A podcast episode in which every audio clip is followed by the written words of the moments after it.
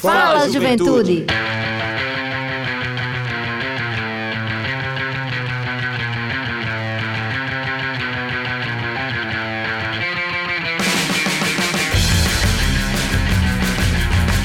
Boa noite, boa noite, Juventude Paraibana, muito boa noite, está entrando no ar. Boa noite a todos os ouvintes da Rádio Tabajara, você que está voltando do trabalho, você que está fazendo seu jantar, você que já está jantando, né? Porque tem gente que janta Sim, cedo, sim. seu horário já. Boa noite a toda a bancada, a todo mundo. É sempre um prazer estar aqui na bancada. E hoje um dia especial, né? Nesse mês das mulheres, uma entrevista bacana. Eu vim todo estigado, já marquei aqui a minha colinha todinha para as perguntas e tal. Eu tenho certeza que todo mundo vai gostar. Coisa boa. Muito bem, minha amiga Ângela. É uma satisfação estar mais uma quarta-feira com você aqui no programa Fala Juventude, né, que tem uma trajetória e militância também muito representativa, inclusive nos movimentos de renovação política, né, Ângela? Com certeza. Então, é excelente a pauta de hoje para que a gente possa realmente é, discutir esse tema tão importante. Então, boa noite muito especial ao meu amigo Ivan Machado de Lima, que também é o nosso companheiro de equipe, que também, também é, tem comandado a nave do programa Fala Juventude, que não é a nave do Transarreg, mas ela é tão boa quanto. É, mandar um abraço especial para o nosso querido amigo, ouvinte, Dado Belo, sempre. Mandar um abraço para a nossa presidente da empresa paraibana de comunicação, na NH6, que está na escuta do nosso programa. E minha amiga Ângela, desde já, a gente já vai começar com o que está acontecendo, no Acontecendo, Brasil, né? na Paraíba. E não sei se você viu, né, mas esses dias está tendo uma grande repercussão em algo que nos toca principalmente, né, que é justamente a questão da educação. O Ministério da Educação está envolto num, num grande problema aí é, com relação a, a, a um esquema. Né? Há um áudio vazado, né? isso, Em que isso. supostamente revela um esquema de Exatamente. ali liberação de verbas para prefeitos, onde a intermediação É de pastores. é feita por pastores que não tem nenhum cargo público, não está ali, mas por alguma influência desses pastores, eles estão intermediando para que municípios façam reunião com, seus, com o ministro da Educação e que esses municípios re- eh, recebam verbas. Isso não foi bem recebido, né? Pela comunidade ali política, o Congresso deu uma reagida, você viu, fala dos par- parlamentares que já entraram, que vão entrar com ações, né, para que seja Isso. investigada, que já estão colhendo assinaturas para abertura do, de CPMI, de tudo isso. Então, eu espero que o caso seja investigado, porque o áudio, né, não sei se todo mundo ouviu, mas quem não ouviu é bom dar uma procurada. Ele de fato evidencia que tem alguma. É. A gente não pode estar falando assim o que é o que não, é, porque tem que, exato. tem, a tem que justiça investigar, tem que né?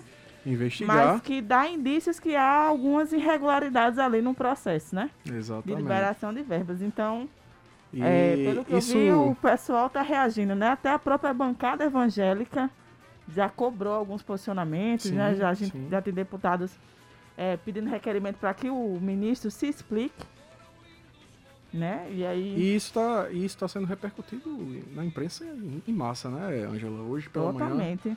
eu gosto muito de ouvir podcast, e hoje pela manhã eu ouvia justamente o, o Estadão Notícias e eles falavam sobre essa questão, né? Mas isso foi em todos, todos os podcasts hoje todos. pela manhã falaram sobre isso, mas o Estadão Notícias foi o que eu estava ouvindo e eles falavam justamente sobre esse grande é, problema que o Ministério da Educação ele vem sofrendo durante o governo atual, né, o governo do presidente Jair Bolsonaro, que já teve dois ministros antes do atual ministro Milton Ribeiro, né?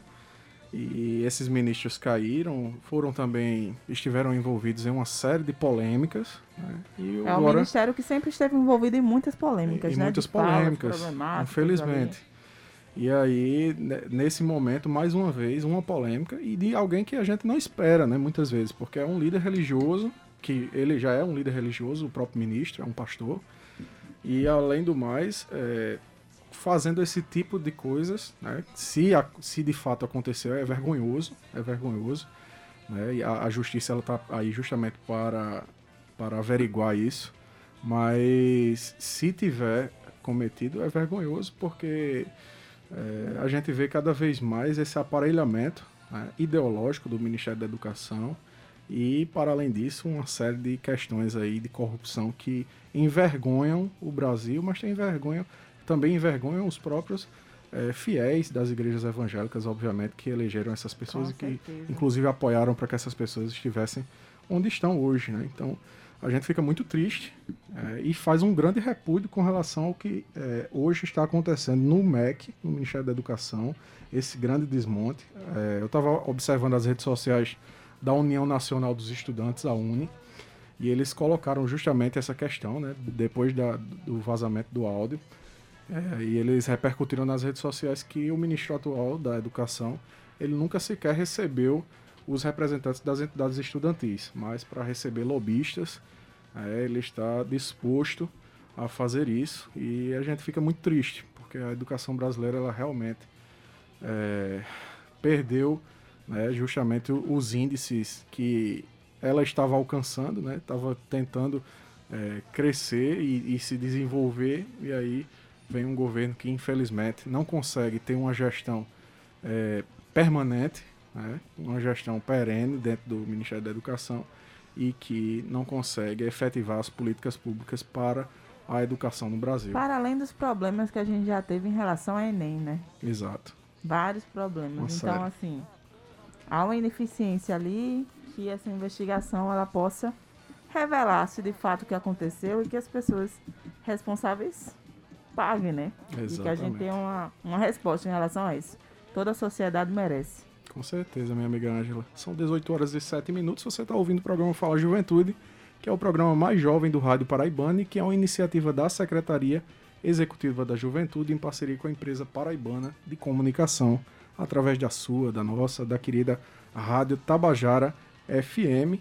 Hoje a gente iniciou o programa falando um pouco sobre o cenário da educação no Brasil, desses grandes eh, problemas que o Ministério da Educação vem sofrendo. A gente sempre traz temas aqui que estão dentro do cotidiano da juventude, seja na área de cultura, de educação, do esporte, para que você que é jovem, que nos escuta semanalmente, esteja por dentro do que está acontecendo e, inclusive, pesquise, eh, analise os fatos que a imprensa tem colocado eh, no dia a dia para que você possa também criar um senso crítico a respeito dessas informações. E minha amiga Ângela falando de educação e vindo para o cenário da Paraíba, e isso me deixa muito feliz, porque aí a gente tem um cenário nacional e vem para o estado. A gente tem uma notícia muito animadora da FAPESC, né, a Fundação de Pesquisa do Estado, que está com vagas abertas, né, com inscrições abertas, na verdade, para o edital de iniciação científica para egressos da rede estadual de ensino. É isso mesmo. A Fundação de Apoio à Pesquisa do Estado, em parceria com a Secretaria de Estado da Educação e da Ciência e Tecnologia, lançou um edital para concessão de bolsas de iniciação científica e está convidando os representantes das pró-reitorias de pesquisa das instituições de ensino superior, no caso as, universidades públicas e privadas daqui, para eh, estarem participando desse edital, eh, submetendo propostas. Os recursos alocados serão na ordem de 1,2 milhão oriundos do Tesouro Estadual. Então você que é jovem, preste bem atenção nos critérios para participar desse, desse edital. O edital, eh, a instituição precisa possuir um programa de iniciação científica, ter um coordenador institucional responsável pela iniciação científica, realizar processo seletivo para a escolha dos bolsistas de iniciação científica, e já o representante da Pró-Reitoria de Pesquisa precisa ter vínculo institucional com a instituição de ensino superior executora da proposta, ser o representante da Pró-Reitoria de Pesquisa responsável institucionalmente pela iniciação científica da sua instituição. As propostas deverão ser submetidas exclusivamente pelo SIGFAPESC, no endereço SIGFAPESC, no site sigfapesc.leds.net. sigfapesc.leds.net. O resultado final da seleção das propostas será publicado na página da FAPESC no endereço www.fapesc.rpp.br e no Diário Oficial do Estado em forma de extrato. O resultado também será divulgado até o dia 11 de abril próximo. E aí, mais esclarecimentos, você pode estar entrando em contato, obviamente, com a FAPESC. Notícia muito boa, né, Ângela? Porque, muito boa, muito inclusive, a gente tem um exemplo claro aqui na equipe do programa Fala Juventude, que é o nosso amigo Heitor Marinho, né? É um dos apresentadores, ele é psicólogo e estava fazendo justamente uma, um, um projeto desse, vinculado à FAPESC. Muito legal. né? Uma oportunidade que ele teve justamente como bolsista da FAPESP na área de, de, de psicologia e que para ele foi fantástico. Ele estava contando há uns dias atrás essa experiência e a gente vê que isso está acontecendo aqui na Paraíba, né, esse apoio à pesquisa, à extensão dentro do governo do estado. O Everton, só para a gente explicar a nossa juventude, primeiro, no caso, são as instituições que vão submeter Isso, o projeto, né? Isso, isso. Então é importante você ficar atento é, aí na sua instituição, se, a su, se, se sua institui- instituição está apresentando esses projetos para submeter a FAPESP, né? Ficar atento à abertura de editais de inscrição de pesquisadores no grupo de pesquisa, porque ser um pesquisador de iniciação científica é muito bom, gente. Abre muita oportunidade porque você vai iniciando na pesquisa. Eu fui pesquisadora de iniciação científica por duas vigências na UFPB e foi dali que eu fui Sim. me interessando pela pesquisa, pelo tema. Fiz o TCC no mesmo tema que eu estava pesquisando, com a mesma orientadora que eu comecei na iniciação. Estou terminando o mestrado na mesma temática de uma pesquisa que eu já vinha realizando. Então eu fui amadurecendo o meu projeto de pesquisa, me aprofundando na temática e hoje vou abrir ou encerrar esse processo. Mas assim, para incentivar todos os estudantes para tentar participar da iniciação científica, Uhum. seja ele aí pela FAPESP ou por outros programas da UFPB, porque normalmente é o que abre a gente dentro da universidade É. para a pesquisa científica, porque você faz o relatório, participa de eventos, publica artigos, então assim, Isso. é uma abertura nesse universo muito massa, é uma experiência muito boa. E o mais bacana, né? O mais bacana, a gente tava falando desse desmonte do MEC e muitos jovens brasileiros e estudantes da, da rede pública Perderam bolsas. perderam suas bolsas de mestrado, doutorado, Eu fui uma da, de iniciação científica, né? Da, Eu fiz iniciação científica, mas quando entrei no mestrado, perdeu Fiz a, bolsa. matrícula, passei em terceiro lugar, minha gente. Já confiante que ia ter minha bolsa lá para estudar, para não teve. Rapaz, eu digo a tu que eu me matriculei. No outro mês mudaram a portaria. o programa perdeu as bolsas e eu fiquei lá sem dinheiro nenhum. Mas na, na fé, e terminando agora, né? É. Mas é uma experiência muito massa e que eu sempre que se- toda a juventude que vai entrando na graduação que possa ter essa experiência na pesquisa, né? Muito bom. Pois é, minha amiga Ângela. E para encerrar esse nosso bate-papo inicial, é, a gente tem a notícia de que a Secretaria de Estado da Juventude, Esporte e Lazer, é, a secretaria, inclusive, que nos abriu as portas aqui na, na Rádio Tabajara, né, justamente para que o programa Fala Juventude existisse, junto à nossa querida Naná. E a secretaria amanhã ela vai re- realizar um grande evento né, de assinatura da lei do Plano Estadual Decenal de Políticas Públicas para a Juventude. Vai ser um evento com a participação do governador João Azevedo, né, de jovens e movimentos de juventude de todo o estado, que estarão lá entregando esse material ao plano, ao governador, né, o material do plano ao governador João Azevedo. E na oportunidade, né, a gente também estará lançando lá outros programas né, em parceria com a Fundação Roberto Marinho e a Organização dos Estados Ibero-Americanos e também um projeto muito bacana para a juventude do campo, que é em parceria com o CERTA, que é o Serviço de Tecnologia Alternativa, que é vinculado ao Instituto Interamericano de Cooperação para a Agricultura. Então, eh, são três projetos muito importantes. né?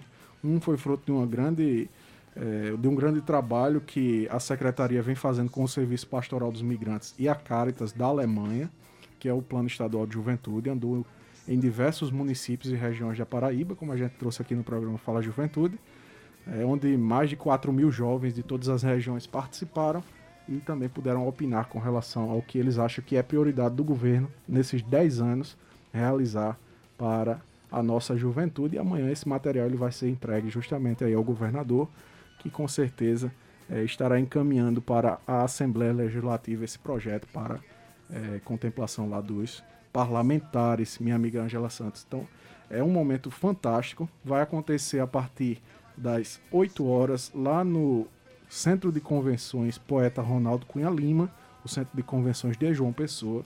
E você que nos escuta está convidado, está convidada a participar deste momento. Não deixe de participar, você que é jovem principalmente, porque esse é um momento muito significativo e, claro, oportuno né, da nossa juventude estar lá e contemplar esse belo, eh, essa bela solenidade do governador e da secretária Rafaela Camaraense, junto com os demais parceiros que lá estarão presentes. Então a gente faz esse convite para você. Minha amiga Ângela vai amanhã? Eu vou me esforçar para ir. é um pouquinho longe, né? Você começou, É um pouquinho né? longe para mim, mas eu vou dar um esforcinho para estar tá lá prestigiando esse momento, que é Com é importante, certeza. né? É isso aí, você está ouvindo o programa Fala de Juventude, programa mais jovem do Rádio Paraibano, que é uma iniciativa da Secretaria Executiva da Juventude, em parceria com a empresa paraibana de comunicação, através da sua, da nossa, da querida rádio Tabajara FM. Hoje a gente tá com um tema muito bacana, minha amiga Angela Santos, que é justamente dentro da programação é, das mulheres, né, do mês das mulheres, em parceria com a Secretaria de Estado da Mulher e da Diversidade Humana. E em breve a gente vai anunciar aqui, daqui a pouquinho, a nossa convidada e começar aqui esse diálogo muito bacana que nós vamos ter nesta noite aqui na Rádio Tabajara e que você que é nosso ouvinte já está por dentro, porque a gente já anunciou agora há pouco no programa Fala Ju, no programa Menu 105 com Gustavo Regis. Mas antes disso, antes da nossa entrevista, temos outra novidade para você que é jovem paraibano, com idade entre 15 e 29 anos, você já pode ter acesso à sua identidade jovem. A ID Jovem garante diversos benefícios, entre eles a gratuidade e meia passagem em transportes interestaduais e intermunicipais, isenção em concursos públicos, meia entrada em eventos culturais, esportivos e de lazer. E, para isso, não precisa nem ser estudante, você precisa apenas ter idade entre 15 e 29 anos e também estar cadastrado no CAD único do seu município. Se a sua mãe já é cadastrada, você automaticamente, como filho, já tem direito. E também você, não tendo sua mãe cadastrada, mas você se cadastrando, outros membros da sua família que sejam jovens também terão direito ao benefício, que é justamente um benefício que foi criado pela presidenta Dilma Rousseff no ano de 2015, pelo decreto federal número 8537, e ele dá todas essas garantias e agora a Secretaria de Juventude através do comitê de, de acompanhamento e fiscalização da ID Jovem, que é uma parceria da SEGEL com o PROCON estadual, é, está justamente fazendo uma campanha para que os jovens retomem essa questão da emissão da ID Jovem. A gente, por um momento, parou de fazer a, a campanha, porque, claro, a gente estava num momento de pandemia, enquanto o governo federal continuou fazendo isso, né? Mas a gente parou porque vimos que não era estratégico que a juventude estivesse emitindo de jovem para estar viajando ou participando de eventos é, culturais. Mas agora a gente está voltando à normalidade, as pessoas estão se vacinando e você que nos escuta pode emitir a sua ID jovem para que você possa participar de eventos culturais, esportivos, de lazer, né? E claro que você esteja aí também garantindo o seu direito, né, Ângelo? E aí a gente é, deixa para você também aqui o site da ID Jovem para você baixar o aplicativo né, com mais informações. É, basta você ter, como eu disse, o cadastro, um CAD único, e baixar o aplicativo no celular por meio da Play Store né, ou da Apple Store e também pelo site que é o seguinte site, veja só, idjovem.juventude.com idjovem.gov.br idjovem.juventude.gov.br barra emitir tracinho id tracinho jovem. Então anota aí, faça a sua inscrição no site da ID Jovem e aí você vai ter direito a esse grande é, programa que aqui na Paraíba a gente tem é, a felicidade de mais uma vez estar lançando uma campanha com o CEAF e deixar bem claro, porque muitas vezes, Ângelo, em alguns lugares, quando o jovem vai comprar a passagem, é, as empresas de ônibus elas não aceitam. São duas vagas gratuitas que a ID Jovem garante, certo? Duas vagas gratuitas em um transporte interestadual. E não havendo vagas gratuitas, eles garantem também a passagem, a meia passagem para esse jovem. Então o jovem pode é, pagar a meia passagem. E no caso aqui da Paraíba, especificamente, a gente tem uma lei que garante a meia passagem por meio da ID Jovem para outros municípios. Isso é uma legislação específica do estado da Paraíba. Então, se não houver o respeito por parte das empresas, você pode nos acionar enquanto Secretaria da Juventude, mas também pode acionar o próprio PROCON, que também faz parte do CEAF, que é o Comitê de Acompanhamento e Fiscalização da ID Jovem. Eu tô um pouquinho cansado, minha amiga. é porque a informação aqui é grande, mas ah, não, importante porque... que a juventude procure aí seu ID Jovem. Se não tem CAD único, vai num gestor da Bolsa Família ou num CRAS para fazer teu CAD único lá. Isso. E depois tu fazer o CAD único, tiver com o teu NIS lá, o número de identificação social direitinho, você baixa o aplicativo ou no site para emitir teu ID jovem, né? Perfeito. Uma política muito importante, que vem dar benefícios importantes para a juventude. E a juventude tem que aproveitar do seu direito, né? Um direito garantido por lei. Então a juventude tem que ir atrás do que é seu. Com certeza, perfeito. E são exatamente 18 horas e 22 minutos. E minha amiga Ângela, sem mais demora, essa programação bacana do mês das mulheres no programa Fala Juventude, eu gostaria que você dissesse quem é a nossa convidada especial do nosso Fala Juventude. Então, pessoal, hoje o nosso tema é mulheres no mundo da política. E a nossa convidada hoje é a deputada estadual Poliana Dutra. E aí o currículo de Poliana, vamos lá. É formada em medicina veterinária e gestão pública. A deputada estadual está em seu primeiro mandato na Assembleia Legislativa da Paraíba, mas além de parlamentar, ela foi prefeita por dois mandatos no município de Pombal, lá no sertão da Paraíba, posição na qual recebeu destaque e inúmeras premiações em nível nacional e internacional, representando inclusive o Brasil lá nas organizações das Nações Unidas pela aplicação das dos Objetivos de Desenvolvimento do Milênio e os Objetivos de Desenvolvimento Sustentável lá na sua gestão que alcançou expressivos resultados. Boa noite, deputada Poliana. Nós da bancada do Fala Juventude, nós agradecemos por receber nosso convite, estar aqui para essa entrevista para falar com toda a juventude da Paraíba e os ouvintes da, do Fala Juventude hoje. Boa noite, Ângela Santos. Boa noite, Everton Correia. Boa noite, Ivan Machado. Boa noite, Naná H6, que está na escuta. Boa noite, Otácia. Boa noite, Thomas, que estão aqui comigo. Boa noite, meu povo da Paraíba, em especial a nossa juventude. Deputada, muito obrigado mais uma vez né, pela a sua disponibilidade de estar aqui no programa Fala Juventude. Inclusive, é, dar destaque, né? Porque foi na NH6 quem propôs esse diálogo. Ela disse: Eu queria muito ver a deputada Poliana Dutra lá na, na emissora falando para a juventude sobre justamente a sua atuação na, na Assembleia Legislativa. É, e ela, inclusive, mandou um abraço para você. Não pôde estar aqui, mas mandou um abraço né, pela sua vinda à nossa querida emissora e à empresa paraibana de comunicação. Deputada, a gente, quando recebe o nosso entrevistado aqui, eles falam um pouco sobre sua história. Abre seu coração, né, Angela? É, um momento você livre, fala, assim, à vontade. Fala sobre tua história, fale um pouco sobre o que lhe motivou, inclusive, a estar entrando na política, né? Hoje você a representante da, de, do povo paraibano na Assembleia Legislativa do Estado. Isso é muito importante. Pois bem, eu, eu sou Poliana, eu venho lá de uma região que fica aqui na Paraíba, lá no finalzinho do estado, lá do sertão da Paraíba. A minha cidade é Pombal. Eu tenho três filhos, minha formação é médica veterinária e eu sou fruto, eu estou aqui porque eu sou fruto do apelo popular.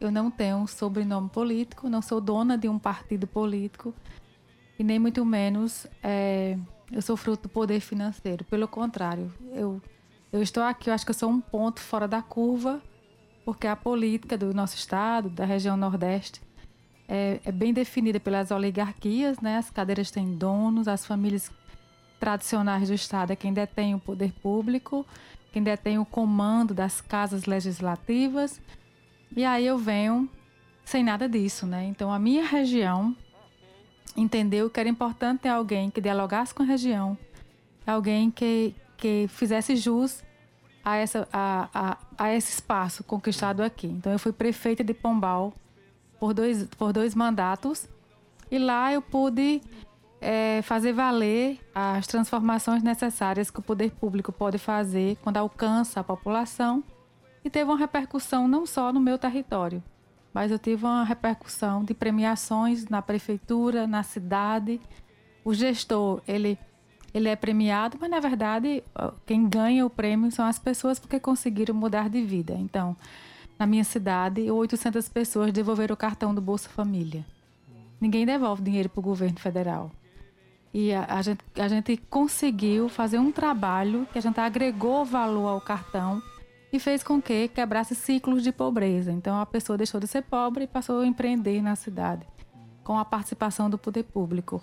Nós conseguimos deixar a cidade com a, o segundo melhor IDEB do estado da Paraíba. O IDEB é um indicador que mede a qualidade da atenção do, da, da educação municipal. Então a gente conseguiu fazer um trabalho intersetorial com várias secretarias de igual tamanho com alguns com, com escolas que a gente pudesse fazer com que o cidadão pombalense tivesse a igualdade no ponto de partida. Então ele pudesse disputar nas escolas municipais de igual tamanho com quem estava na escola privada. E isso foi bom porque teve um resgate do setor público muito importante. Em várias áreas a gente teve vários prêmios, né? Eu recebi uma premiação importante que eu quero colocar aqui, que foi duas vezes. Eu fui, é, o município conseguiu ganhar o prefeito empreendedor, que é um prêmio estimulado pelo Sebrae, daquelas gestões que conseguem empreender, que conseguem fazer com que as pessoas abram o seu próprio caminho. Então nós ganhamos lá um programa voltado para mulheres no estado de vulnerabilidade social, que elas conseguiram abrir seu, seus caminhos através do, de empreendimentos sociais de forma bem sustentável. Então eu ganhei na categoria Melhor Projeto do Estado da Paraíba e fui concorrer a nível nacional e a gente perdeu do estado de, de, da cidade de Fortaleza, porque não tinha como, né? Disputar Pombal com Fortaleza. Aí a brincadeira, a dinâmica financeira e tudo Verdade. mais. Mas ganhamos no estado, que foi importante elevar o nível do estado a nível nacional para essa disputa.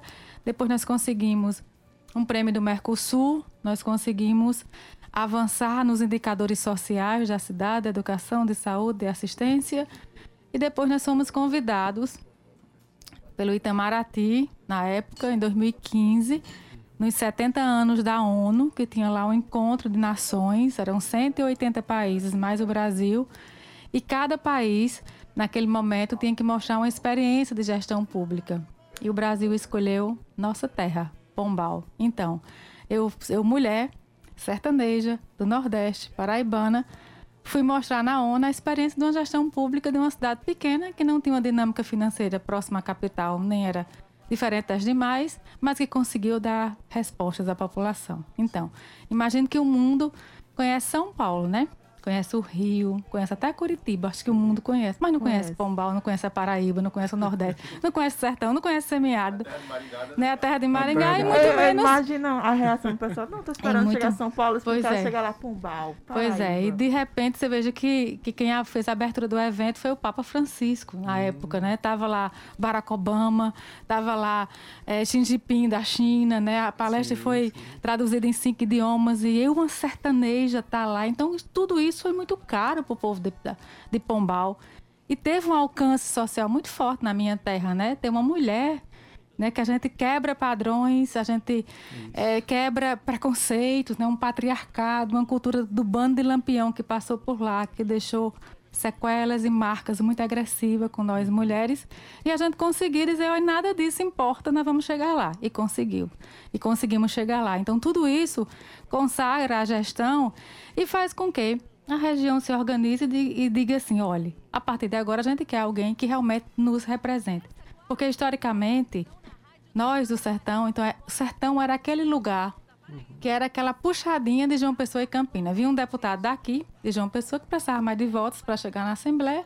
E chegava lá e era puxadinha. Vou, vou votar porque alguém está pedindo, porque é lá de Campina, de João Pessoa, e precisa somar os votos. Somar os votos. E de repente, né, depois de de 400 anos, aí Pombal tem 300 anos de existência, quebra esse paradigma e diz, não, agora a gente quer alguém que conheça a gente, conheça a realidade, que chegue na Assembleia, não só com esses predicados que eu falei aqui, de, de vir de uma família tradicional, de ser a perpetuação familiar, que eu não tenho nada de, desses predicados, mas vim para cá sabendo que eu vou trazer para cá. Então, chego muito forte com esse sentimento de uma sertaneja, de uma mulher trazendo pautas importantes da região, bandeiras significativas e cara uhum. para nós do sertão e também fazendo valer a participação da mulher. Uhum. Então não é só garantir o espaço, a cadeira na casa, mas é dialogar com as pautas femininas. Isso. É fazer valer que a mulher que está aqui sentada possa dialogar com a vida real das mulheres das da Paraíba. Mulheres. Então, isso é que importa e eu tenho trazido isso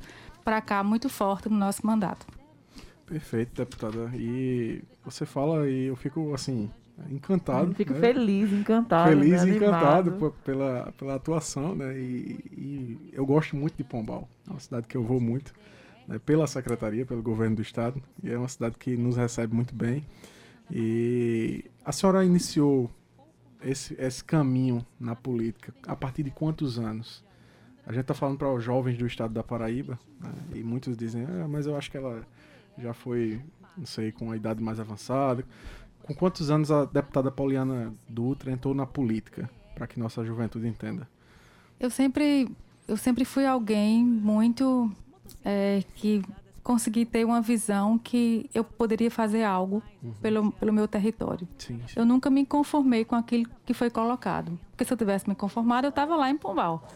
Né? Historicamente, a nossa terra, na, uma região do estado da Paraíba, que tem uma dinâmica financeira menor, que, que é fruto da negação das políticas públicas, estava condenada de não dar certo até então.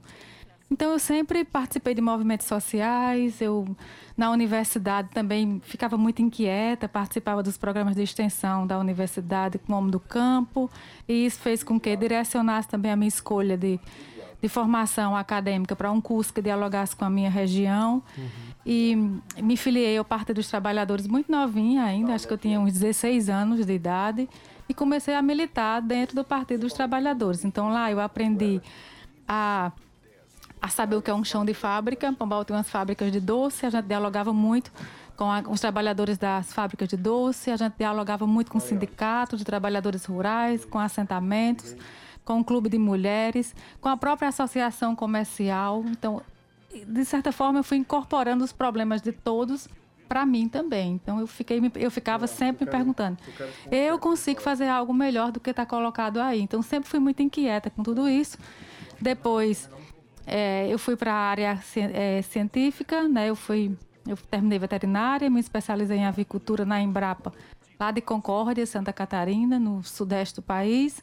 Depois voltei para a área de pesquisa em Caicó, no Rio Grande do Norte, também trabalhando na Embrapa. E de repente, meu esposo, à época, se candidata a prefeito, ganha as eleições e com dois anos morre. Tem um acidente muito bobo que e é, levou a vida dele. Então, naquele momento, é, existia um projeto social que foi com, começado por ele, mas que ele não estava mais, e que a população foi para frente da minha casa, pessoas muito mais simples, que a gente tinha um diálogo e tinha uma construção social, uhum. e disse, a partir de agora é você que vai continuar esse projeto.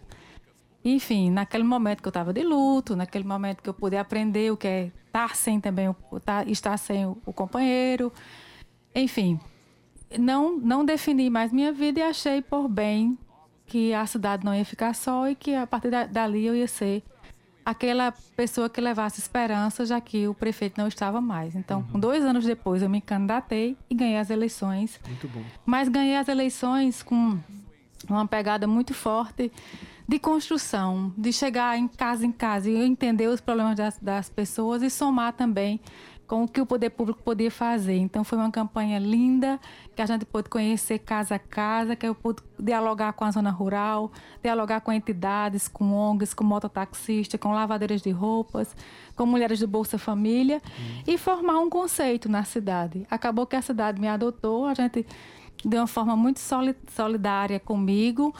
É, chegamos junto na prefeitura, fruto desse apelo popular e da esperança também que, que aquela mulher poderia também trazer algo positivo para a cidade. Eu ganho as eleições. Na época eu ganhei contra a esposa do deputado, que o vice também, então contra uma máquina pública da prefeitura, com o mandato de deputado, né, e de médico, que ele era 30 anos médico dentro de um hospital, que ao longo da sua vida usou muito, né, o serviço público de saúde ao seu próprio é, bem, né? Então era difícil ganhar de uma estrutura já montada eu sou a terceira filha de três mulheres. Meu pai faleceu muito jovem, já estava falecido com 53 anos, e minha mãe é, era filha única. Então, uma uhum. casa de mulheres que até então eu incorporei o, o, sentimento da sertaneja que não desiste das lutas e que vamos trincar os dentes e que vai dar certo. Caminhamos e ganhamos a eleição. E aí a gente fez uma gestão que não, não tinha entraves políticos, nem barganha, uhum. porque eu sou fruto desse sentimento popular. Sim, e sim. coloquei na gestão um corpo técnico e político, porque também não podia ser só técnico, nem podia ser só político, mas tinha que ter também a junção de tudo isso, mas que compreendesse que naquele momento a cidade estava entregue em nossas mãos. Então tinha era paritário, tinha 50% de mulheres e 50% de homens, tinha LGBT, tinha quilombola, tinha o homem do campo na Secretaria de Agricultura Familiar, que era quem dialogava com as políticas públicas do campo. Tinha a juventude também, a participação do esporte, da parte do empreendedorismo, também na cidade, que foi importante. E tinha uma equipe que montava projeto e que identificou o que eram os problemas que feriam a dignidade das pessoas, que até então tinha que estar como prioridade no nosso plano de governo. Uhum. Com isso, nós elencamos algumas prioridades na cidade que feria a dignidade das pessoas, respeitando o universo social, individual de cada cidadão elencamos algumas prioridades, tocamos a gestão e aí o resultado foi a transformação que a gente fez na cidade, a evolução dos indicadores sociais e colocar a cidade no rumo, né? O professor sabia que na sala de aula ele tinha que ensinar, porque a gente estava concorrendo o segundo objetivo do milênio, que era acesso à educação para todos e que aquela educação não estava melhorando só a educação, mas quando você alfabetizava uma mãe, você diminuía a mortalidade infantil na saúde. Hum. Quando você tirava um buraco de uma rua ou limpava um lixo, estava melhorando a saúde, na dengue. Enfim, essa interlocução e esse entrelaçamento dos secretários fez com que, na gestão, a gente conseguisse alcançar esses resultados valiosos para o povo e politizar as pessoas e fazer com que as pessoas também fossem responsáveis pela gestão. Deputada, a gente está com uma pergunta aqui do professor Luciano Candeia, lá do Instituto Federal da Paraíba, e ele disse: Estou acompanhando o programa. Pombal é a cidade da minha mãe. Quais são os projetos da deputada para melhorar o sistema educacional no sertão? Ele fez essa pergunta e, e ela casa justamente com o que você estava falando, né? Dessa, dessa educação que vocês. Você trouxe na sua no período de prefeita. Aí como é que hoje é, Poliana abraça essa questão da educação dentro da Assembleia Legislativa também, né? Porque é, principalmente nós trabalhamos com a pauta da juventude, a gente vê que muitas vezes a realidade do sertão é muito complicada e muitas vezes a gente vê as meninas muito jovens já entrando nessa questão da maternidade e, e às vezes deixando o, a sua escola, deixando um curso superior. Quais são os projetos hoje que você tem abraçado nesse sentido? Veja, é, eu estou no parlamento, né? Embora o parlamento seja um poder de igual tamanho como o poder executivo, mas nós do parlamento não executamos a política. Quem executa é o poder executivo. A gente propõe um direcionamento através de leis, requerimentos, projetos de indicações, para que o executivo possa fazer valer a educação dentro do seu portfólio, né, do seu planejamento educacional. A educação a nível é uma rede que a gente entende como um sistema único, também assim como o SUS. Ela é uma rede que passa pela educação municipal, que é a educação que vai até o nono ano, e depois a gente entrega esse aluno uhum. a, ao ensino, a, complexidade do Estado. Né? Ela é estadualizada, em, no primeiro momento municipalizada, das creches até o nono ano, e depois estadualizada e depois federal. Então, tripartite participa dessa construção social e educacional na vida da, do aluno. Por isso que eu entendo que é uma rede, né? É uma uhum. rede educacional. Tudo tem que estar funcionando. Sim. A creche desempenha um importante papel, acho que o mais significativo de todos, porque de 0 a 6 anos está montando a personalidade e a consciência do cidadão. Quanto mais estímulos educacionais, quanto mais entretenimento, vai fazer com que esse aluno reflita logo lá na frente o cidadão que ele vai ser, que isso é importante. Isso é competência do prefeito municipal. E aí a gente encontra os gargalos, né, nas prefeituras. Primeiro, o acesso à creche, que não é universal. A gente não tem essa quantidade de vagas abertas para todas as crianças que necessita nessa idade de ter o acesso à educação infantil. Isso é um complicador, porque além da criança perder essa parte de estímulos importante que vai levar para a sua vida toda, a mãe não consegue exercer o seu protagonismo porque não pode trabalhar, porque a criança não tem, não tem onde deixar, vamos dizer assim. E aí é onde acontece a maioria dos desequilíbrios na sociedade. Nós evoluímos, queremos trabalhar e terceirizamos a vida desse filho. Que quem vai ficar com ele é um vizinho, é uma avó que está em casa, é alguém que a gente conhece, alguém que a gente paga, e depois, quando devolve esse filho, está aí o filho com transtornos e a gente não sabe mais quem causou esse transtorno. Isso é um momento que a gente precisa também no parlamento dar, criar alternativas para isso, né, para esse acesso. O governador João Azevedo, nesse momento, ele consegue firmar convênio com 208 prefeituras na Paraíba sobre a né? construção de creches, que é um, um, um elemento, um equipamento de engenharia importante, mas tem elementos intrínsecos aí.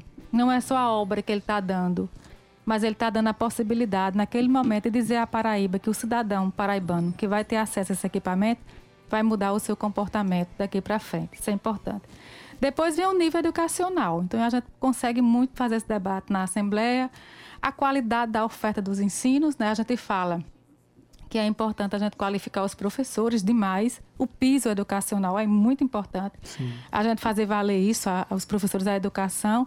Mas é importante também a gente atrair esse alunado, né, que é associado a uma, quali uma qualificação dos professores, que esse, na minha opinião é o primeiro ponto, a escola que está sendo ofertada ao aluno, a qualidade da escola no mundo globalizado, no mundo informatizado, para que esse aluno também se sinta parte dessa estrutura e depois medir, né, através do IDEB ou outros indicadores, essa qualidade de ensino que está sendo ofertado. Isso é importante.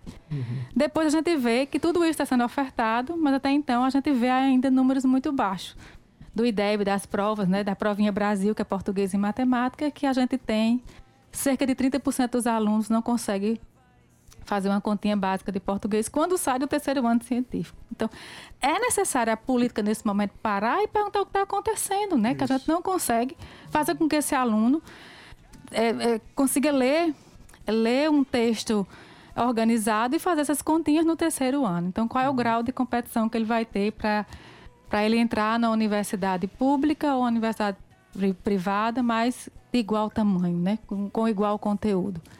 Esses desencontros educacionais que cabe uma reflexão da classe política, mas a sociedade também tem que intervir pressionar os políticos. Todo político diz que a educação transforma a vida das pessoas, né? Ah, não, é, a educação um é uma bandeira importante. Só que a gente percebe que quando a gente chega no parlamento, não é dado tanta importância devida a esse tema, né? Por uhum. quê? Porque não é um tema imediato. Você constrói uma creche agora, mas você vai ver o resultado daqui a seis anos, quando a criança sair e saber é, é, assoletrar, saber a, a, os números que for para para a educação básica. É necessário a gente implementar mais políticas públicas em relação a isso.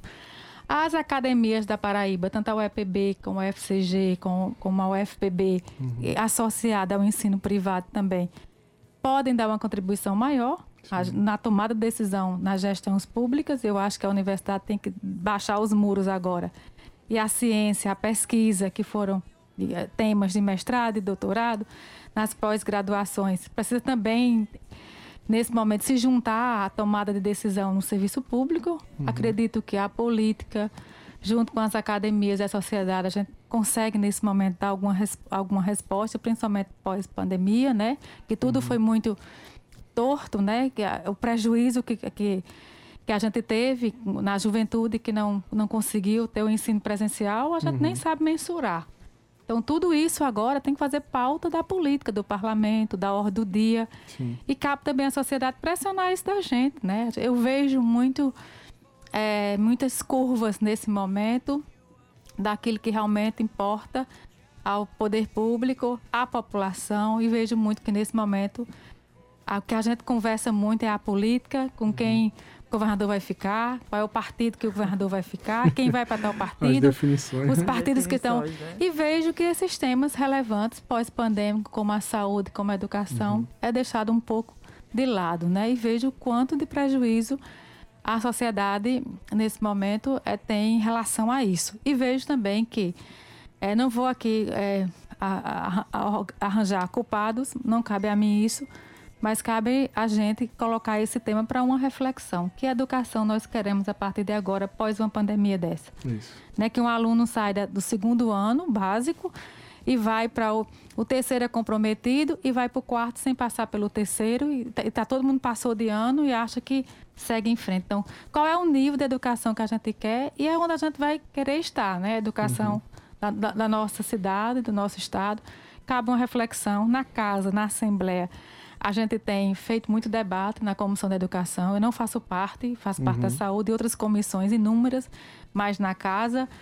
Mas eu tenho participar desses debates educacionais na casa e vejo também a grande preocupação do próprio governo do estado, né, em fazer uhum. valer essas discrepâncias, distorções.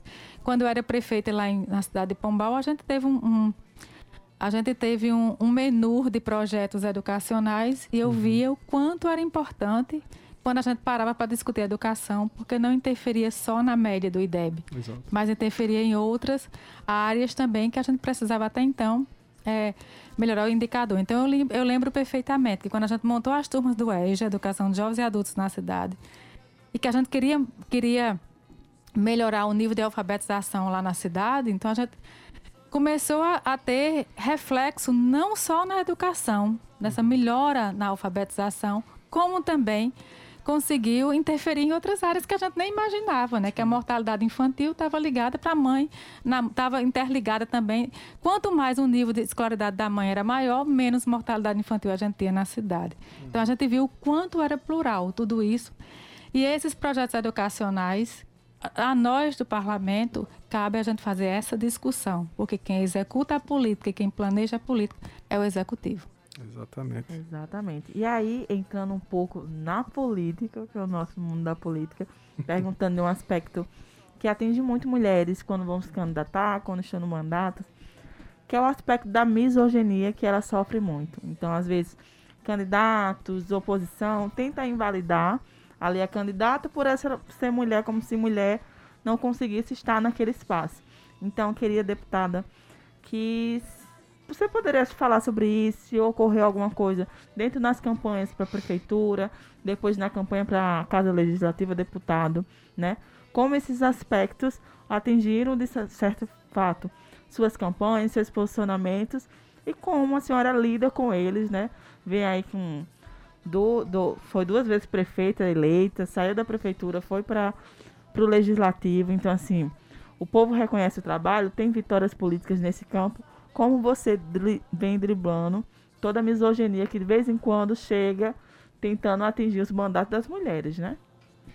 Primeiro, eu até agradeço por a gente entrar nesse tema e mais nesse ano, né? Acho que a gente tem que fazer valer mesmo. Todo canto tem que falar de política, tem que falar de mulher, mas não qualquer mulher. Aquela que consiga agregar algo positivamente.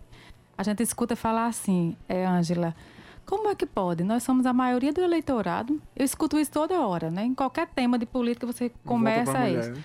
Nós somos a maioria do eleitorado, nós somos a maioria da população, nós somos a maioria dos diplomas universitários. No ramo do empreendedorismo também você já observa uma grande maioria de mulheres empreendendo. Mas na política, que é algo que define a nossa vida, nós somos a minoria. Então, nós passamos a vida inteira, nós construímos um padrão que a mulher é para ficar em casa, do privado, e o homem era quem era para ser o provedor. O homem é quem pode sair. O ambiente político foi programado para homem, não foi programado para nós mulheres. Então, nós, a, a, a, educação que a gente passou a maioria da, da vida da gente nas escolas, né, depois nos bancos de universidade, disse a gente que não era lugar da gente a política na educação era tratada como algo muito distante. Eu comparo até assim. Eu escutei esses dias, uma, nesse mês da mulher, a gente participa na casa, é muito acionada para participar de debates é, é, com mulheres. E uma, uma mulher disse assim: olha, é, se perguntasse assim numa sala de aula, quem quer ser professora? Todo mundo levantava. Quem quer ser médica? Quem quer ser engenheiro? Quem quer ser advogado? Quem quer ser político? Ninguém levanta a mão. Então foi dito a gente que política não Verdade. era o lugar da gente. Foi dito a gente, não, esse lugar não é seu, não lhe pertence. Então, para tirar esse conceito, esse padrão, é necessário a gente ter referências para uhum. isso. Para que eu possa ir mais além, eu também procuro essas referências. Quem são as referências femininas na política para nós mulheres, para você que se quiser se candidatar hoje? A quem você olha para dizer não, essa me representa? Não é votar numa mulher e fazer valer seu voto apenas pelo fato de ser mulher, mulher. mas é fazer valer as nossas pautas femininas que dialogam com a casa. Eu vejo, eu sofro preconceito na casa, na Assembleia, são 36 deputados, seis mulheres e só tem seis porque uma entrou porque morreu um deputado. Aí entrou, era cinco só apenas. Se você passar uma, fazer uma passagem a nível do Brasil, você vê que você não conhece nenhuma presidente de Câmara de Vereadores na Paraíba mulher. Não tem nenhuma nesse estado todo. Se você rodear o Brasil todinho, só tem duas mulheres que são presidente de Câmara Legislativa. Então, esse lugar não é nosso não, viu? Se você pegar a Assembleia Legislativa do Estado da Paraíba, que está perto, tá perto de mim, está perto de você, na mesa diretora, quando eu falo mesa diretora, é um espaço que é tomada as decisões da casa. Não tem mulher dos 36. Verdade. Não é um espaço que a mulher consegue tão fácil chegar lá. Então, por quê? Porque não é espaço para a mulher. Foi dito isso a gente ao longo da vida. Então, falta estratégia política dos partidos para eleger mulher. E agora a gente se pega exatamente com aqueles partidos que são estruturas dominadas por homens, né? Você mal vê mulheres presidentes de partidos, são muito poucas mulheres que presidem partidos no Estado. E os cargos que são ofertados dentro do partido são de homens e quando é de mulher, porque é a secretária é prima do vereador, aí está lá no cargo do partido. Uhum. Aí agora, quando a gente vai montar uma, uma, uma, chapa partidária, cadê as mulheres? Cadê as mulheres para atingir a cota partidária e dos fica, 30%? Às vezes fica uma carreira atrás de mulher para fechar, porque carreira. senão. Aí sabe quem é que, que coloca? A, a, cota. Coloca a prima do deputado.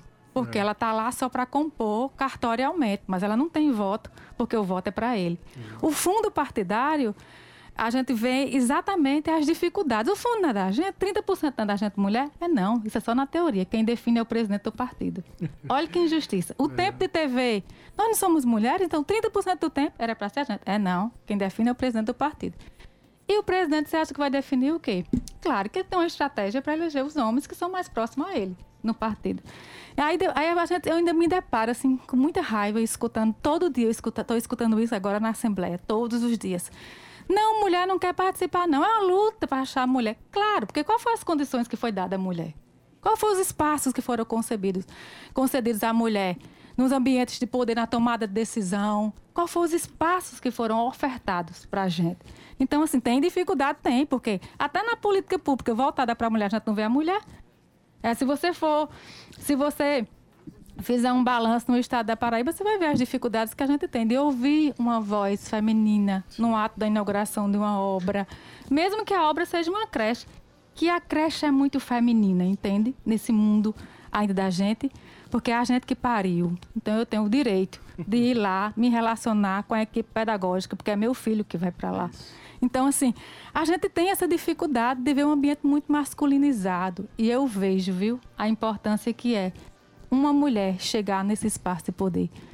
A mulher sentar tem um simbolismo que você não, não, não tem noção, o alcance.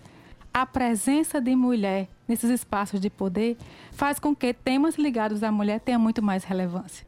Uhum. Uma creche não é só um prédio, é uma estrutura que vai ter alcance pedagógico, vai ter alcance de entretenimento, vai ter um alcance de lazer. Então, a gente tem esse olhar. A gente tem elementos que a gente adiciona que o homem não vê e que é importante. Olha, o Congresso votou a, a, a, a um ano passado. Olha que interessante, viu? A participação da mulher. Não é uma coisa muito simples. Eu posso dizer 10 exemplos aqui que, se não tivesse mulher, tinha sido muito ruim para a gente. Primeiro, o Congresso votou no acesso à mamografia no SUS. A máquina que faz a mamografia, mulher deficiente não tem acesso, porque é muito alta para a gente colocar a mama. Então, a mulher cadeirante, ela não consegue botar a mama, fazer a mamografia, que é um exame universal, né, de caráter universal. Então, as mulheres do Congresso votaram lá em Brasília que a máquina, que o fabricante agora, quando vendesse a máquina para fazer mamografia, descesse também aquele espaço para a mulher cadeirante. E o homem não tinha visto esse, essa, essa, particularidade. Então, a presença da, demo, de, da mulher no espaço de poder é, é fazer valer a democracia, a justiça social. Como é que a gente é a maioria do eleitorado e a gente também não tem a representação significativa nos ambientes, nas casas de leis. A gente só tem uma governadora mulher no Brasil todo.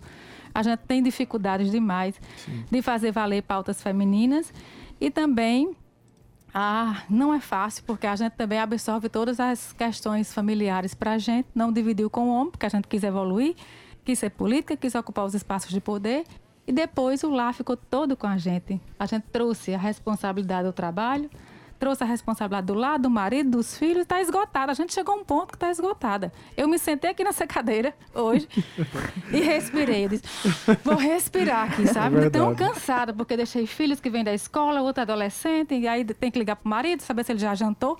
Puxa vida, é tudo com a gente. E ainda uma vida pública. E né? ainda vim dar uma entrevista aqui, enfim. É tudo com a gente. A gente não discutiu isso não, porque as mulheres do passado que lutaram para ter direito ao voto, lutaram para ter alcance nos espaços de poder. Elas estabeleceram um padrão, algumas morreram pela luta Sim. de direitos. Elas lutaram e, e, hoje tem um padrão, só que esse padrão precisa ser revisto. Essas funções e essas obrigações precisam ser revistas por nós mulheres a partir de agora. Porque a luta delas do passado, das feministas, foram super importantes. Mas a partir de agora, o padrão tem que ser revisto para que a gente não fique esgotada, super pressionada a gente não fique cansada demais, entendeu? E possa dar o melhor da gente. Então, preconceito na Assembleia se renova a cada amanhecer. Tem dias que é necessário dar um grito bem alto. Ei, ei, peraí, seu presidente, restaura o meu tempo que eu quero falar. Porque ninguém escuta, não fala. Olha pra gente ver primeiro a sua aparência, né? E, puxa vida, tá, tá em TPM hoje?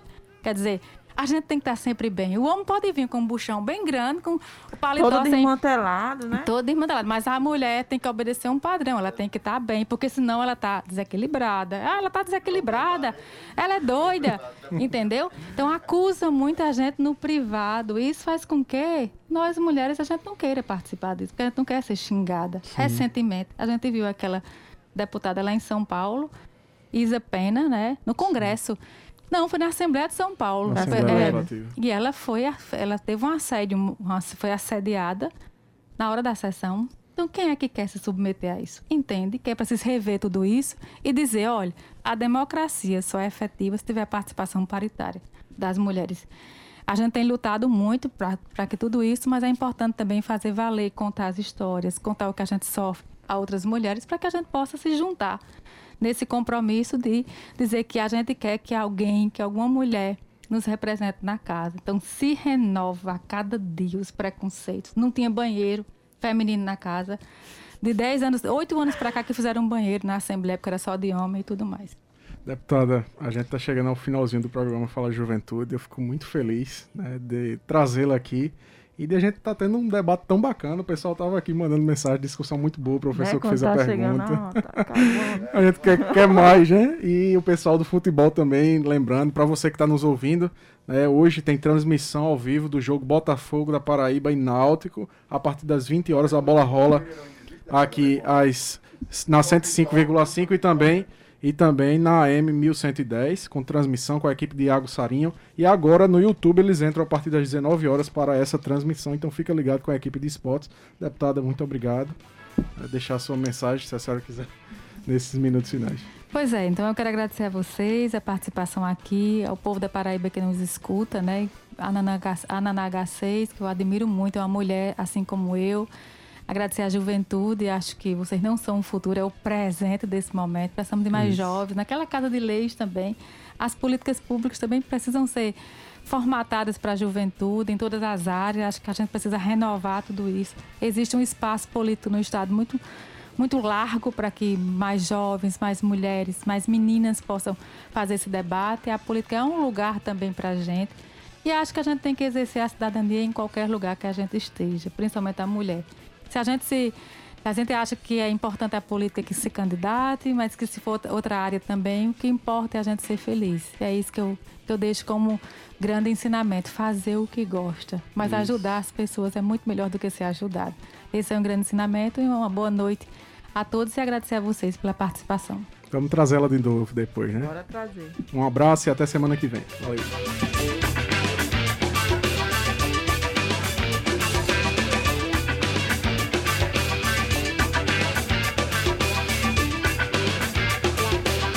Fala, Juventude!